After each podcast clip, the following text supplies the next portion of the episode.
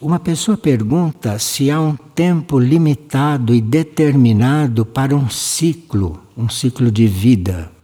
Não, não existe um tempo determinado para um ciclo de vida, porque um ciclo tanto pode ser alguns minutos, como um ciclo pode ser algumas horas, um ciclo pode ser alguns dias, alguns meses, alguns anos, um ciclo pode ser alguns séculos um ciclo pode ser mil anos, dois mil anos. A vinda de Cristo será depois de dois ciclos de mil anos, ou um pouco mais, não se sabe, não? Porque Cristo encarnado não poderia se desgastar a ponto de ser encarcerado, ser preso como está numa das profecias, que morto ele não seria mais. Ele não seria mais assassinado, mas não escapará da prisão. De forma que deve ser isto que está um pouco aguardando para ver se nós damos permissão para que Cristo volte. Já que as nossas leis jurídicas são muito estranhas, não? Não tem nada a ver com a justiça divina, Justiça divina é uma coisa e justiça terrestre é às vezes o contrário, o oposto. De forma que, em um ciclo de mil anos, muita coisa pode acontecer. E existem ciclos até de 25 mil anos. Mas um dia a nossa mente vai conseguir gravar estas coisas, vai conseguir conceber essas coisas e o nosso ser interior vai conseguir ter uma experiência mais ampla, para que a gente possa falar, por exemplo, em um ciclo de 25 mil anos. Precisa que o nosso ser interior já esteja muito mais amplificado, de forma que não existe um número para dizer qual é o número de anos ou de tempo para um ciclo, não é? Estamos vivendo, sim, neste momento, o final de um ciclo o final de um ciclo. Mas não é muito fácil saber quando é que esse ciclo começou. E nós precisaríamos nos arejar um pouco, precisaríamos estar um pouco menos materialistas no nosso pensamento, nos nossos sentimentos e nos nossos atos, para que pudéssemos compreender melhor estas coisas. Agora, Outra pergunta interessante para nós agora é por que nos dias de hoje não acontecem mais os milagres que aconteciam antigamente? Porque as pessoas coligam a presença de um mensageiro divino com algum milagre. E milagre que o povo acha que é, é, por exemplo, um paralítico andar, um mudo falar, um cego ver. Isto é que acho que a pergunta está sendo feita nesse plano. Mas um dos maiores milagres que já houve é o que está acontecendo agora.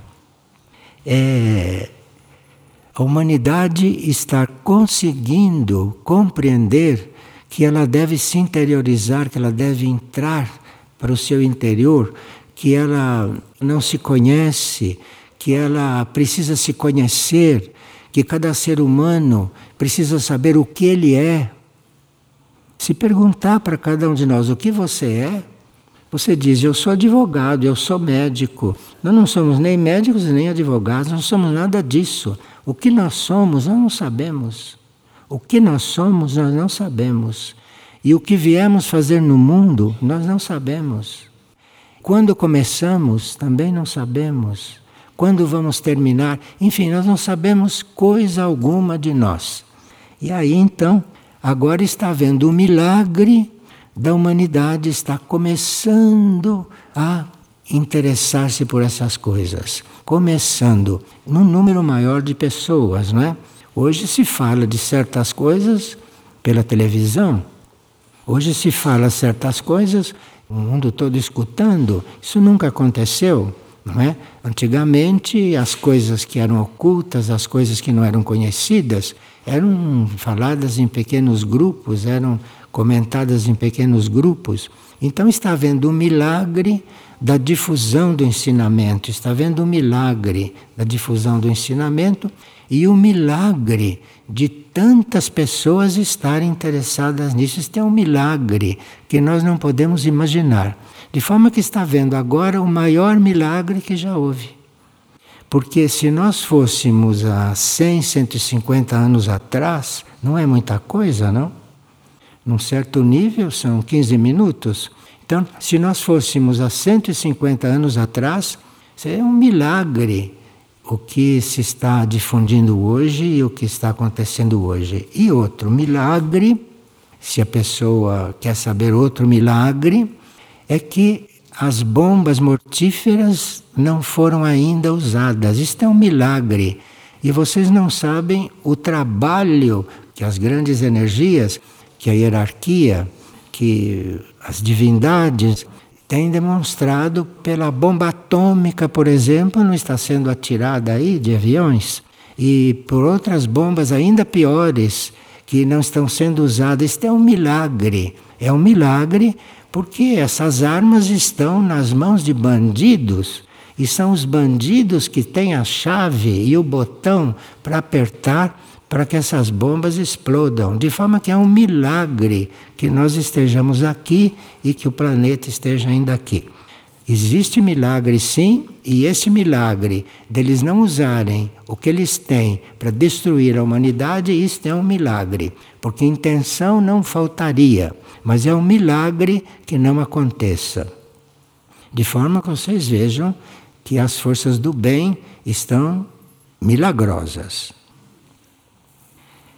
E uma pessoa está perguntando se um terafim desvitalizado pelo mau uso pode voltar a ser revitalizado.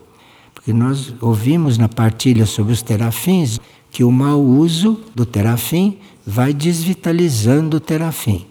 Então, ele quer saber se um terafim pode ser revitalizado. Se houver alguém que possa revitalizar um terafim, ele pode ser sim revitalizado. Agora, nós teríamos que cuidar dos nossos terafins, teríamos que cuidar disso, mesmo porque estaria no plano que os nossos corpos fossem terafins, nós teríamos sim que estar com isso bem na consciência, bem na consciência. Mas aí eu acho que a esta altura nós teríamos que, bem conscientemente, nos autopurificarmos, não é? Não só no corpo físico, mas nos autopurificarmos também no corpo astral, no corpo etérico, no corpo mental, principalmente no corpo mental.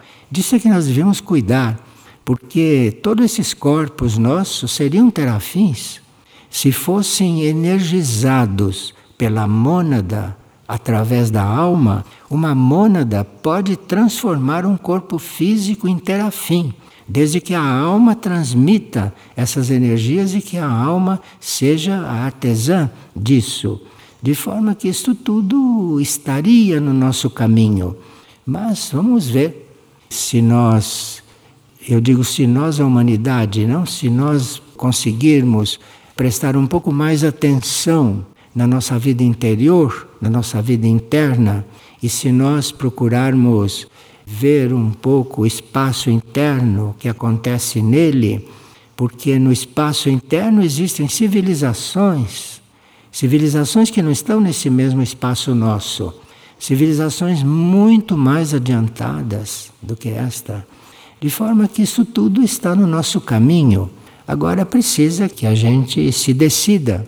Que a gente se decida saber o, o que quer da vida e conhecer a si mesmo e cuidar de si mesmo no sentido de esse si mesmo ser uma coisa um pouquinho mais superior do que tem sido.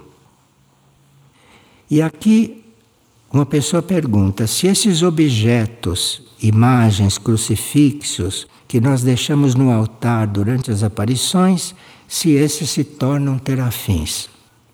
Então, aquilo que você deixa ali, se aquilo for abençoado, energizado pela hierarquia que está presente, aquilo se torna um terafim, sim. Agora, o problema não é a hierarquia fazer um terafim. O assunto é o que nós vamos fazer depois daquele objeto. Isto conta muito, porque se nós temos uma intenção de fazer certas coisas com aquele objeto, não sei se ele se torna um terafim.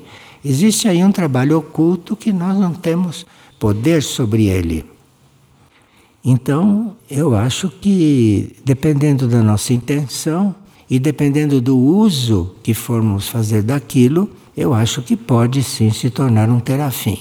Ou se ele foi abençoado e se depois você faz mau uso dele, aquilo pode se desvitalizar. Assim como foi vitalizado, ele pode se desvitalizar.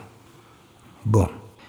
Agora, aqui nos fizeram algumas perguntas, e essas perguntas dizem respeito aos raios. E como nós estamos estudando paralelamente Buda, Shivadantra, então essas perguntas podem sim nos dar um estímulo para a gente ver isto tudo também do ponto de vista dos raios. Por exemplo, foi revelado pela hierarquia tibetana, foi revelado que Buda, isto que nós chamamos de Buda, e que hoje é uma síntese de muitos raios ou de todos os raios, mas existe uma parte de Buda que corresponde àquilo que nós chamamos de alma. Então, um Buda, apesar de ser uma coisa muito ampla espiritualmente, pode-se ver também em Buda algo que se aproxime de alma. E esta parte de Buda e este setor de um Buda ou do Buda, este setor que a gente poderia considerar uma alma, isso em Buda é de segundo raio. Isto em Buda é de amor-sabedoria. E o que coincide com Shivadantra. Shivadantra, que é esse aspecto também que está sendo estudado junto com Buda, Shivadantra também, se for visto como alma, é também de segundo raio. Então, Buda e Shivadantra, além de tudo que eles têm em comum, eles têm em comum o segundo raio na alma. Se é que a gente possa encontrar dentro de Shivadantra uma alma, ou dentro de Buda uma alma, pode. Pode, porque é um ser complexo, um ser muito amplo, mas tem lá um setor que o segundo raio está muito presente. Por exemplo, um Buda pode ser também visto, num certo aspecto dele, como uma personalidade espiritual, não uma personalidade como a nossa. O espírito também tem personalidade. Os nossos espíritos não são todos iguais. Os nossos espíritos, cada um tem a sua personalidade. Só que a personalidade do espírito não é a mesma coisa da personalidade humana. A personalidade no espírito é aquela forma que ele tem, aquela forma que ele dispõe para agir, para chegar muito mais próximo do plano material. Para isso, o espírito precisa de uma personalidade porque ele jamais poderia se reunir para estar projetado aqui, mas ele tem um lado personalidade que pode sim estar projetado na mônada de algum vidente e aquela mônada está exprimindo, etc. Então, do ponto de vista da personalidade, se nós começarmos a fazer um paralelo entre Buda e Shivadantra, para começarmos a perceber uma pequena diferença entre essas duas coisas, embora estejam unidas. Então, Buda seria uma personalidade de primeiro raio. E Shivadantra seria uma personalidade de sexto raio. Sexto raio e Buda de primeiro raio. Nós já sabemos, pelo estudo dos raios, que primeiro e sexto são muito afins. O raio da vontade, o primeiro raio, que é o raio de Buda, na personalidade, ele tem uma relação com o sexto raio de Shivadantra na personalidade. E depois, na mente também eles não são da mesma energia. Assim como Buda tem uma mente de sexto raio, muito devocional, portanto, não? Shivadantra tem uma mente de primeiro raio, que é bastante diferente de uma mente de sexto. Então aqui, vocês que vão estudar os raios, tendo esse dado, podem desenvolver mais certas coisas internas na forma de ver essas duas consciências divinas. E outra pergunta que fizeram, se as nações, porque nós andamos estudando as nações, falamos da importância, por exemplo, dos Estados Unidos, da importância da União Europeia. Então nós estivemos estudando essas coisas. Então perguntaram se as nações têm polaridades para efeito delas terem mais facilidade entre elas de se unirem, de se entenderem. E os tibetanos, aqueles que estão lá no frio do alto do Tibre, sabem todas essas coisas. E os tibetanos ensinam que existem nações femininas e que existem nações masculinas. Então, como são duas polaridades que tanto podem se unir, como podem ser rivais, vai depender muito do povo, vai depender muito dos governos, vai depender muito também um pouco do destino dessas nações, o que acontece com isso. Mas, dizem os tibetanos, que entre as nações femininas nós temos a Índia, a França, os Estados Unidos, a Rússia e o Brasil. Isto é muito importante, porque aqui tem um conjunto de nações que, segundo o estudo das polaridades no Tíbete, são femininas: Índia, França, Estados Unidos, Rússia e Brasil. E aqui, como nações femininas, nós podemos fazer um estudo. Por exemplo, como nação feminina, os Estados Unidos poderiam ser um pouco menos violentos, não? E ter intenções menos violentas serem um pouco menos colonialistas, não? Não sabem que é uma nação feminina. É uma nação que está fora de caminho. Aliás, não existe nenhuma nação no planeta que esteja cumprindo o seu verdadeiro papel. Isto é sabido. Mas nações que estão completamente fora de caminho são essas que não estão dentro da sua polaridade, estão manifestando uma coisa que não é própria desta polaridade. Assim como Rússia, com tudo aquilo que desenvolveu nos últimos séculos, isso não é próprio de uma nação feminina. Já o Brasil tem uma padroeira feminina, não é? Já o Brasil abre os braços, abre as portas para a divindade feminina. Brasil é uma nação feminina e que age como uma nação feminina. Índia também pode-se dizer que se abre como uma nação feminina, porque a Índia, afinal de contas, criou muitas santas. A Índia não só criou muitas santas, como a Índia hospedou seres femininos de grande valor e que na Índia puderam fazer trabalhos que nos seus países de origem jamais poderiam fazer. Como a mãe, por exemplo, do Sri Aurobindo Ashra, foi para a Índia e lá que ela conseguiu fazer os trabalhos que desenvolveu.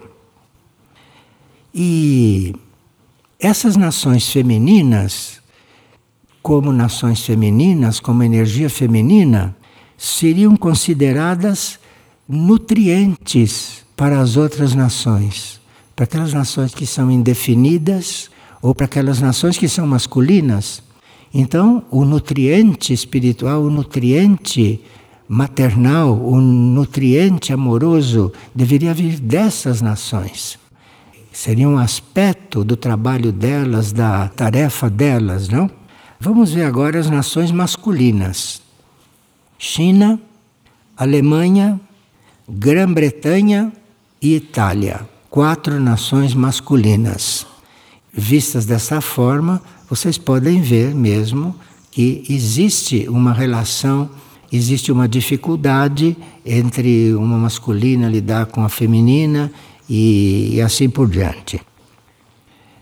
Como nós estamos neste momento um pouco dependentes daquilo que poderá acontecer na América do Norte, não fosse Monte Shasta estar assumindo alguma coisa importante e não fosse o grau estar dentro de Monte Shasta, aquilo desandaria completamente. Então, nos Estados Unidos, o que iria acontecer dentro da polaridade ali e dentro do que se estava prospectando para o futuro, os Estados Unidos iriam desenvolver ao máximo a vida de desejo. É assim que ele é visto como uma vida de desejo ilimitada, em potencial. De forma que o Graal foi postular, está vendo um trabalho, um trabalho imenso, que nós não podemos sequer imaginar o que está sendo trabalhado. E o que está sendo trabalhado é a vida de desejo de toda aquela nação, de tudo aquilo, de toda aquela parte do continente. A vida de desejo ali seria completamente desvairada e seria uma vida de desejo expressa no pior nível sexual. Então veja o que está acontecendo de real ali, hein? E nós que estamos estudando Monte Shasta, que estamos estudando cálice, isto tudo são coisas que existem ali neste momento totalmente em desenvolvimento para evitar tudo isto. Porque imagine uma nação daquela que deveria estar nutrindo as outras nações está numa vida de desejo, querendo cada vez mais as coisas, cada vez mais perdido na energia sexual, não é? E sem compreender o ponto da maternidade. Sem compreender isto, porque é uma nação que seria a mãe e não compreende isso. É uma nação que é oposto de tudo aquilo que energeticamente, que espiritualmente teria condições de ter. Também eles têm uma visão muito importante para nós neste momento da África e da Austrália. A Austrália, como vocês sabem, a Austrália é uma terra que ficou do tempo da Lemúria. De forma que a Austrália é uma das terras mais antigas do planeta, mais antigas da Terra. Então é muito importante porque ali existem códigos do tempo da Lemúria Existem códigos que ali na Austrália estão ainda puros. E a África, a África também é algo que nós teríamos que compreender melhor, porque a África Maria já tem sinalizado várias vezes não trabalhos na África e chegou para nós até a notícia de Nossa Senhora de Quiberro e tudo isso, e nós precisamos despertar para essas coisas. Nós precisamos acordar, porque quando vemos a tarefa que teríamos, estamos dormindo. Então nós teremos África e Austrália, um trabalho imenso aí de missionários, não? Um trabalho imenso aí a hierarquia está procurando nos indicar essas coisas. E muita coisa que deve acontecer no futuro depende do que neste momento puder ser revelado na Austrália e na África, como códigos, códigos futuros que dizem respeito aos códigos antiquíssimos que eles têm lá naqueles povos e naquela terra. Então, o nosso trabalho, quando chegar o momento de ser assumido realmente na África e de ser assumido realmente na Austrália, nós teríamos que ter noção dessas coisas, porque a nossa consciência vai despertando para certas coisas e não chegarmos na África e na Austrália e ver o que todo mundo vê. Compreende? E cuidado que todo mundo cuida. Existem coisas que é preciso saber que existem começar a invocar em si mesmo a fonte, a fonte desse ensinamento, cada um em si, porque pode haver uma mônada, pode haver uma alma destinada a participar de um trabalho desse, destinado a influir num trabalho desse. Bom, outra coisa que está no nosso caminho é uma aproximação dessa forma como os mensageiros divinos estão nos levando a fazer através de missões, através de conhecimento, deve haver uma aproximação nossa com o Oriente. Porque Ocidente e Oriente não são coisas muito parecidas, não. Por exemplo, a alma do Ocidente, o Ocidente tem uma alma. Cada nação ocidental tem a sua alma, mas o Ocidente, como região, o Ocidente como região é uma alma de segundo raio, o Ocidente. Mas o Oriente é uma alma de quarto raio. Como raios pares, podem ser considerados afins. Agora, o Ocidente, como segundo raio, teria que ser muito mais amoroso do ponto de vista superior com o Oriente do que é. Porque o Oriente, como quarto raio, é um raio que é harmonia através de conflito. Então, o Ocidente teria que dispor muito do seu segundo raio para estar se introduzindo lá no Oriente. De forma que esses grupos de missionários que irão para lá seriam almas ou seriam mônadas ou seriam seres ou personalidades de segundo raio, para que lá tenham certas portas abertas, pela afinidade de ser raio par com o raio deles, mas encontrando lá um raio que precisa de muita harmonia, que precisa ser muito cuidado para que possa dar um resultado importante. Agora, alguém pediu que a gente diga alguma coisa a respeito de três aspectos de Deus. Estão pedindo bem especificamente o que nós poderíamos falar sobre Adonai, Emmanuel e Abba, que são três aspectos de Deus. São três aspectos infinitos porque Enquanto Adonai nos lembra o universo material, Abba não lembra forma nenhuma. De forma que nós temos os dois extremos neste Deus, temos dois aspectos que são os dois extremos dele. Abba, que é o aspecto não manifestado, porque nunca ninguém viu Deus, Deus nunca se manifestou, para que se veja, para que se sinta, para que se perceba. Deus, Abba, é uma coisa que não se manifesta. Abba. Não se manifesta, não tem como se manifestar, porque Abba é a unidade absoluta. Se a gente tem um conceito de unidade, Abba é a própria unidade. De forma que, sendo unidade, não se manifesta. Porque a unidade é menos que um ponto, não tem como se manifestar. Unidade não tem como se manifestar. Aba não tem como se manifestar. Claro que tem reflexos, tem reflexos e pode se refletir de alguma maneira, mas ele mesmo não pode se manifestar. Agora, Emmanuel uma forma de vê-lo assim, uma forma de poder, com a nossa imaginação ou com o nosso coração, poder procurar nos aproximar dele, fazer uma oração, fazer um contato.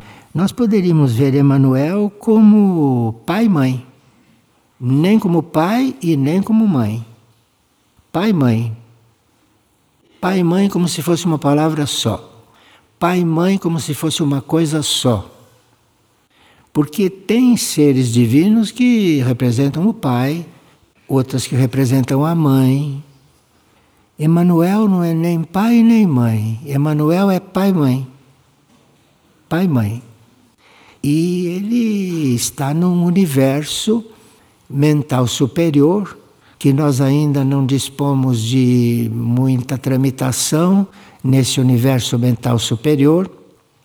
Nós ainda estamos num universo mental um pouco material, dependendo muito de Adonai para estar funcionando nisso. Então, é muito bom que a gente tenha esses três aspectos, porque sendo Deus ou sendo isso uma coisa infinita, nós podemos ver dentro dele contrastes, como Adonai e Abba. Enquanto Adonai representa uma criação no universo material, Abba não se pode dizer o que é, não se pode dizer, porque Abba não se manifesta realmente. A não ser que você crie e diz que está vendo o Abba, que está canalizando o Abba, mas na realidade Abba nunca se manifestou. Aquilo que falava com Moisés, aquilo não era Abba, aquilo era Deus, mas não Abba. Porque Abba não tem como se manifestar porque não existe da forma como a gente poderia crer. Bem, isso é uma coisa um pouco chocante, digamos assim, mas que é bom que a gente tenha isso na consciência, porque à medida que vamos tendo esses contatos com esses mensageiros divinos, vamos nos sutilizando, vamos nos sutilizando e vamos tendo mais, não é respeito, mas vamos tendo mais amor, mas um amor que nunca tivemos. E diante dos nomes de Deus, e diante dos trabalhos junto a Deus, ou os vários nomes de Deus, nós estamos com uma oportunidade cuidando dessas coisas que nós não imaginamos o quão importante é essa oportunidade. Então, quando você já conhece tantos nomes de Deus, cada nome desse é uma vibração, cada nome desse é uma energia. Cada nome desse é um tipo de impulso, de forma que você está lidando com isso, você está usando esses nomes em orações. Isso é uma prática que pode ajudar muito a nossa sutilização. Mas aí teríamos que tomar muito cuidado para não criarmos ídolos, para não, não personalizarmos essas coisas, porque não tem nada a ver com personalização, tudo isso, né? Então, os tibetanos diziam que Aba, Aba não está aí para você ver, para se sentir, né? ele não está aí. O Aba, você fecha os olhos e faça o exercício com os olhos fechados e bem tranquilo, se imaginar dentro da cor branca. Branca não é cor? É como aba. É e não é. O que quer dizer cor branca? Quer dizer que não tem cor nenhuma. Nós é que achamos que cor branca é isto. Mas isso não é cor branca, é um papel claro, não é cor branca. A cor branca você não vê. A cor branca é como aba. Não vê o aba. Depois, Emmanuel.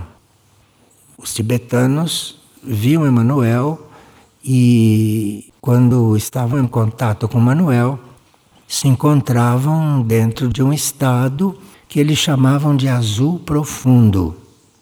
Veja, as cores são estados, viu? As cores não é coisa que se veja. Então, o azul profundo é um estado. É um estado que você, estando dentro dele, você começa a estar próximo de Emmanuel, o azul profundo. E também eles diziam que Adonai, que é o aspecto de Deus mais próximo, mais visível, mais próximo, enfim, que isto seria a vibração dourada. Então, quando a gente for fazer um trabalho, uma oração, quando for fazer uma meditação, enfim, você pode usar essas cores e vai ser muito ajudado. Isto é, o dourado para Adonai, vocês já imaginaram estar dentro de dourado? que não é nada de material, né? Está dentro de dourado ou está dentro de azul profundo. Assim vocês vão treinando seus corpos sutis a serem mais práticos. Porque nós temos certos corpos sutis que, como não são muito disciplinados, não servem para nada. E o nosso corpo sutil pode servir para essas coisas. Então, nesses trabalhos de oração, nesses trabalhos mântricos, individuais ou em grupo, e se se faz isso grupalmente, então se cria uma coisa de muita valia. E como nós estamos também cuidando dos reinos da natureza, sempre que a gente faz um trabalho em grupo sobre essas coisas, nós estamos atraindo e deixando muito felizes certos elementais, certos elementais ou certos devas que não podem aproximar de nós, não têm condições de se aproximar de nós, porque nós temos uma consciência material, uma consciência quadrada, uma consciência dura. Então, se a gente vai fazendo esses trabalhos sutis, com os nossos corpos sutis, de repente nós estamos aqui com seres elementais bem sutis, com devas bem sutis, nos ajudando. E se nós abrimos uma porta dessas, se nós esquecemos um pouco a nossa mente concreta, esquecemos um pouco nosso raciocínio, esquecemos um pouco a nossa mania de querer explicar tudo, e se a gente vai se despindo dessas coisas e vai descendo para a área cardíaca, a gente de repente faz aí uma sessão importante e que pode trabalhar e que pode estender o seu benefício para todo o planeta, para toda a Terra. E uma pessoa colocou aqui a seguinte pergunta: Diante do princípio bíblico de que tudo que lhe é dado lhe será cobrado, qual é a nossa responsabilidade diante do fato de ter acesso a esse conhecimento sobre o cálice sagrado? É uma boa pergunta, não? Nós estamos começando a pensar, hein? Estamos começando a aplicar qualquer coisa na nossa mente. Então, uma mente que cria uma pergunta dessa já é uma mente que não vai mais ter uma conversa boba com alguém, né? Essas conversas que não servem para nada, que não levam para lugar nenhum. Isto é uma mente que daqui a pouco não vai fazer mais isso. Então, diante do princípio bíblico, tudo que lhe é dado lhe será cobrado. Qual é a nossa responsabilidade diante do fato de ter acesso a esse conhecimento? É uma boa pergunta e que nós deveríamos estar perguntando para nós mesmos isto. Perguntando para nós mesmos e refletirmos sobre isso. O que, que nós vamos fazer deste cálice, hein? E agora que soubermos algumas coisas dele, que vamos ouvir falar tantas coisas, onde está esse cálice, que forma ele tem, o, o que, que ele significa, Desde que Jesus fez aquele ritual até hoje, o que aconteceu desde lá até agora conosco? Qual foi a nossa trajetória diante disso? Enfim, eu acho que nós precisaríamos nadar um pouco nisso, aprender a nadar nisso, aprender a nadar mesmo porque estamos diante de uma grande oportunidade realmente. E diante dessa pergunta, uma vez perguntaram a Maria como é que a gente faria para ser sadio mentalmente. E ela respondeu que a falta de amor pelos exercícios espirituais é algo que dificulta que a nossa mente, que a nossa mentalidade desenvolva o que poderia desenvolver. A falta de amor pelo exercício, a falta de amor pelo ritmo, porque nós temos aprendido alguns ritmos.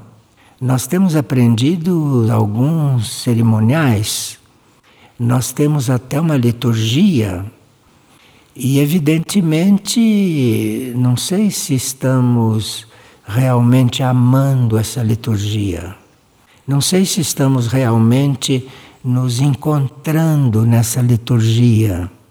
Porque quando você começa a se encontrar dentro da liturgia, quando você começa a se propor uma liturgia, seja ela qual for, a liturgia para o bem, não?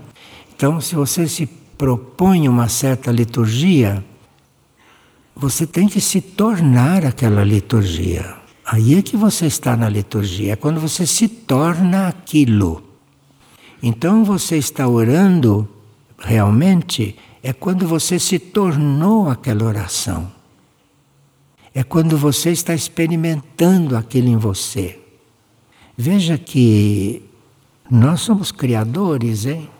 Somos criadores, mas criamos essas bobagens que se pinta, essas bobagens que se transformam em música. Não somos realmente criadores com o nosso potencial. Você pode, então, aí sim estar encontrando uma relação de amor com aquela liturgia que nos foi colocada, que nos foi proposta, que isso é uma porta. Se você conseguir realmente amar aquilo, se você conseguir realmente se transformar naquilo enquanto está rezando, se você conseguir entrar realmente naquilo e se sentir ali dentro, como Emmanuel no azul profundo, você então está aqui diante de alguma porta. Depois, a segunda coisa é que nós teríamos que fazer o contrário do que a humanidade faz em certos assuntos. Por exemplo, a humanidade está destruindo, esse é o termo usado pela hierarquia, hein? A humanidade está destruindo os reinos da natureza. A humanidade está destruindo o reino mineral, está destruindo o reino vegetal, está destruindo o reino animal, está destruindo o reino humano e não destrói o reino dévico e o superior e nem o reino angélico, porque não pode. Porque se pudesse. Então, essa é uma das razões por haver muito pouca gente que vê um Deva, e muito menos ainda quem vê um anjo. Não pode, porque se a humanidade visse essas coisas, já ia encontrar a forma de destruir, como tudo que faz. Então, enquanto nós estivermos nessa posição como humanidade de destruir os reinos da natureza, isso nos impossibilita, diante de uma lei universal ou cósmica, que nós tenhamos certas aberturas, tenhamos certas portas abertas. E depois, o terceiro fator é que a nossa consciência se perde completamente nas nossas atividades diárias. A nossa consciência precisaria aprender a fazer tudo o que tem que fazer, mas sem ficar perdido na atividade diária. Tem gente que começa uma atividade diária e fica perdido ali dentro, não se lembra de mais nada. Esquece de Deus, esquece do que veio fazer na vida. Eu estou fazendo essa partilha, mas não foi isso que eu vim fazer na vida. Eu não posso esquecer que não é isso que eu vim fazer na vida. Eu estou fazendo essa partilha porque o plano me pôs aqui para fazer essa partilha e estou fazendo o possível, vocês estão sendo bondosos de me ouvir, então está tudo muito bem. Mas não foi isso que eu vim fazer na vida. E ouvir partilha também não foi o que vocês vieram fazer na vida. O que essa partilha precisa fazer é nos deixar descobrir que nós precisamos saber o que viemos fazer nesta vida. Porque aquilo que a gente veio fazer nesta vida realmente não nos condiciona, não nos prende. O que nós viemos fazer nesta vida só nos liberta nos liberta desta vida, compreende? De forma que o que viemos fazer nesta vida, nós todos teríamos que descobrir. Porque se nós descobrimos o que viemos fazer nesta vida, isto vai nos libertar e não vai nos amarrar cada vez mais, karmicamente inclusive. Veja que essas coisas de Maria têm muita profundidade. A gente lê assim, correndo, lê materialmente, confunde as palavras com a realidade que ela está mostrando. A realidade que ela está mostrando não tem nada a ver com essas palavras. Atrás dessas palavras está uma realidade. E nós teríamos que aproveitar essas aparições, porque nessas aparições nós estamos, até certo ponto, mergulhados numa certa realidade que é muito mais sutil do que esta nossa normal.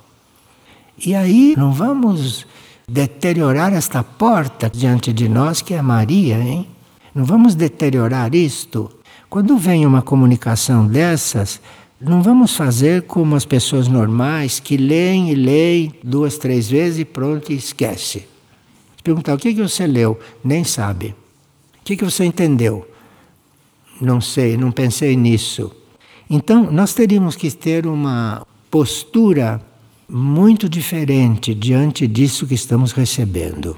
E claro que cada um de nós vai encontrar aqui dentro dessas transmissões a sua porta de entrada. Não são iguais, não. Nós vamos entender uma coisa dessas à nossa maneira. Isso vai depender do número de encarnações que tivemos, do que fizemos nessas encarnações, compreende? Vai depender do que você fez no Egito há mil anos atrás. Aquilo vai influir quando você for ler isto. A vida é uma coisa só, a vida é uma unidade. A palavra unidade aqui na Figueira está muito na moda.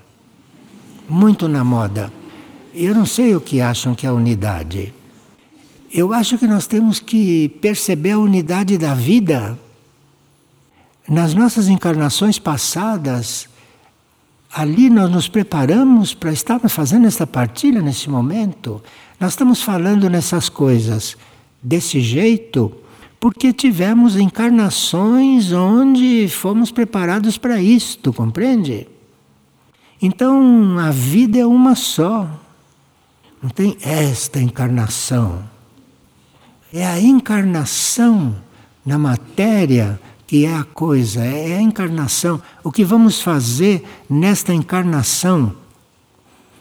E nós estamos numa encarnação bem participando dela, porque temos um corpo material, temos um corpo astral material, temos um corpo mental concreto. Nós estamos muito bem encaixados dentro desta matéria, dessa matéria terrestre.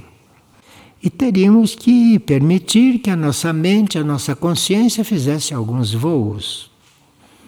Porque esta bola de terra e de gases e de ferro e de tudo aquilo que contém esse planeta, isso existe o mesmo planeta que não é esta forma. É o mesmo planeta fora da forma. É o planeta interno.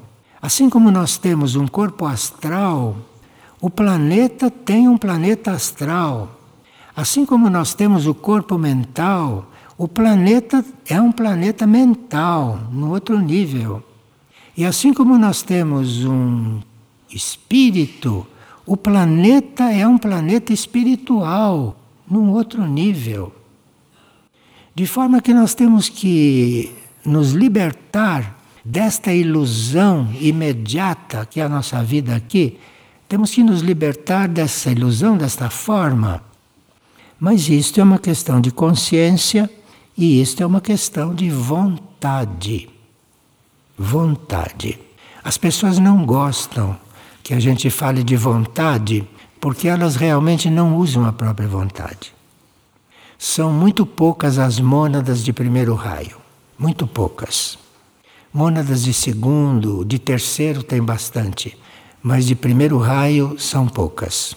Então, nós temos um pouco de dificuldade para assumirmos a vontade. Não importa se a gente é ou não onda de primeiro raio, Porque os raios se unem todos, e mesmo que você não tenha nenhum primeiro raio nos seus corpos, o raio que você tiver, ele tem o primeiro.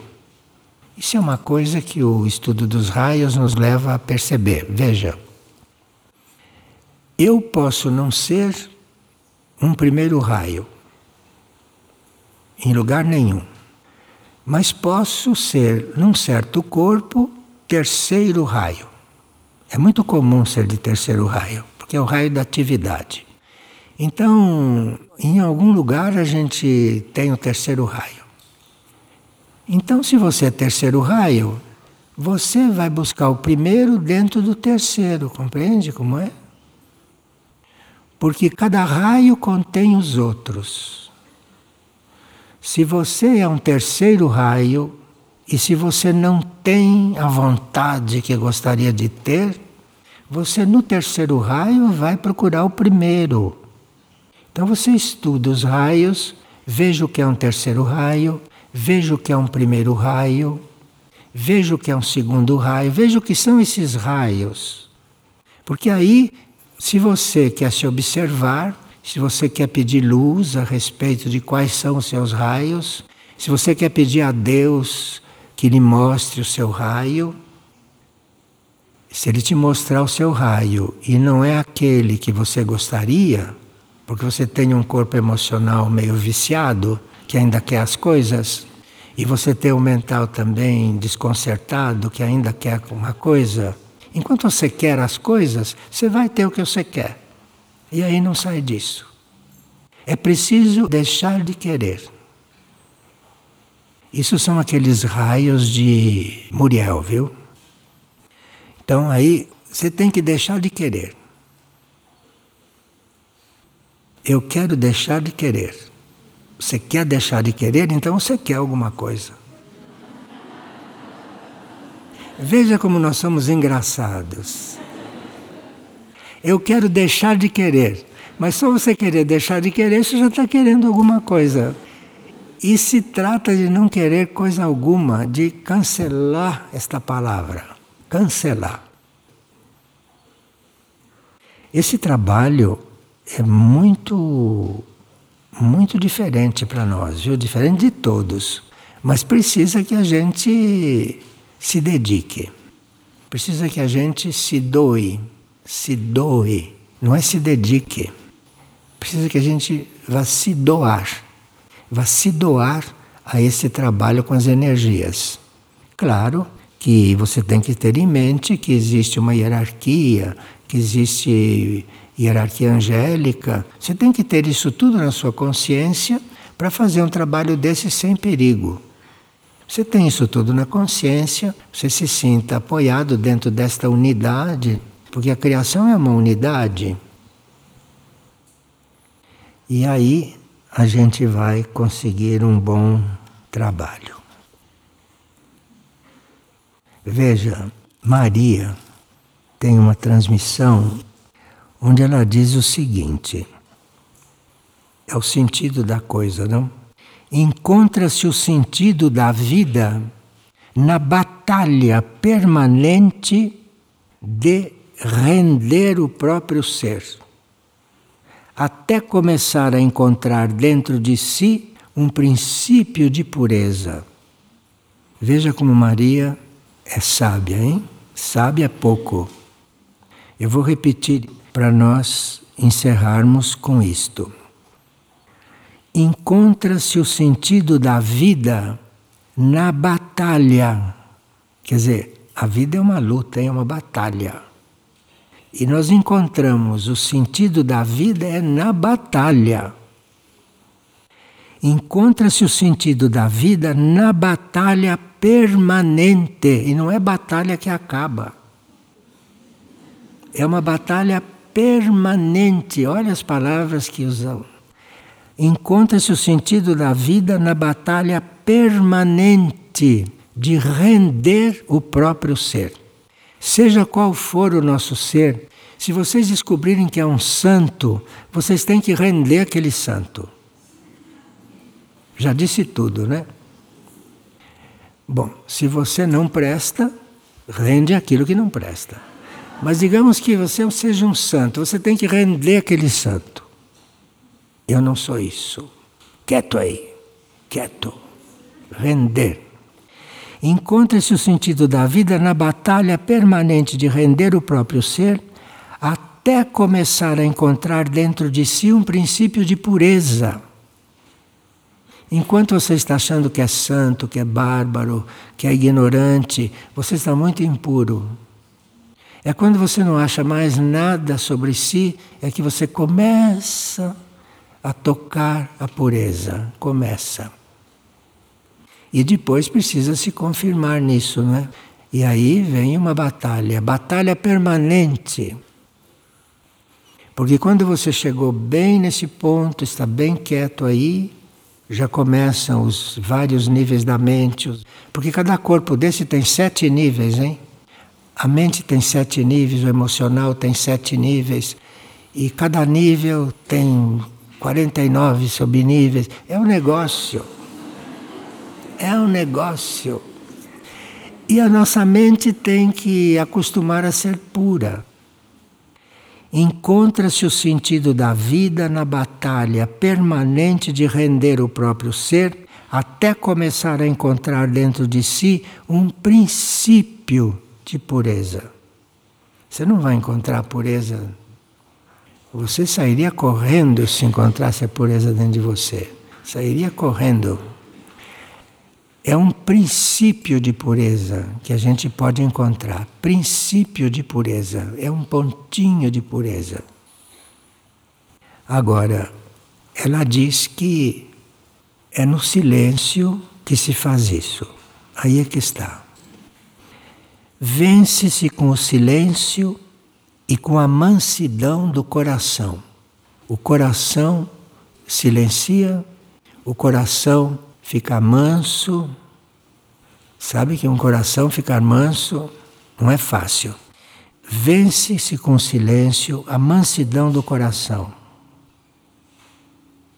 E quanto mais quieto internamente ficamos, mais sentimos impulsos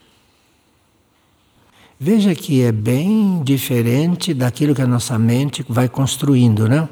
Bom, eu vou reler e vamos encerrar por hoje. Encontra-se o sentido da vida na batalha permanente de render o próprio ser, até começar a encontrar dentro de si um princípio de pureza.